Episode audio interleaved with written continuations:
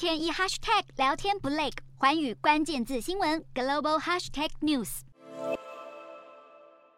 大批年轻男女聚集在俄罗斯圣彼得堡，慷慨激昂地喊出国家名称，庆祝俄国并吞克里米亚九周年。尽管乌克兰等多数国家普遍不承认这项领土主张，但不少俄罗斯人依然欢欣庆贺，连总统普丁都送出大惊喜。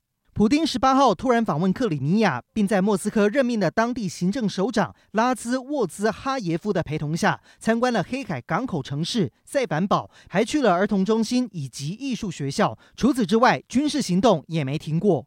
乌克兰东部城市克拉莫托斯克炮声隆隆，俄军大举进攻。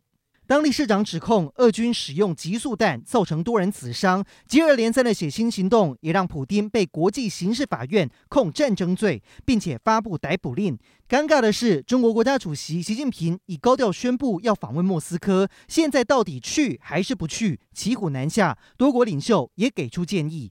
部分国家希望习近平能扮演制约普丁的力量，然而哥俩好的俄中能否达到国际社会的期望，可能得打上大大的问号。尽管如此，克里姆林宫已表示，习近平将按照原定计划出访，并在二十号下午单独会见普丁，一起吃非正式晚餐。二十一号才正式会谈，将发表声明，同时签署两份重要的联合文件。究竟俄中会谈出什么内容？习近平又能否扮演乌俄和平大使？国际社会睁大眼眼睛，密切关注。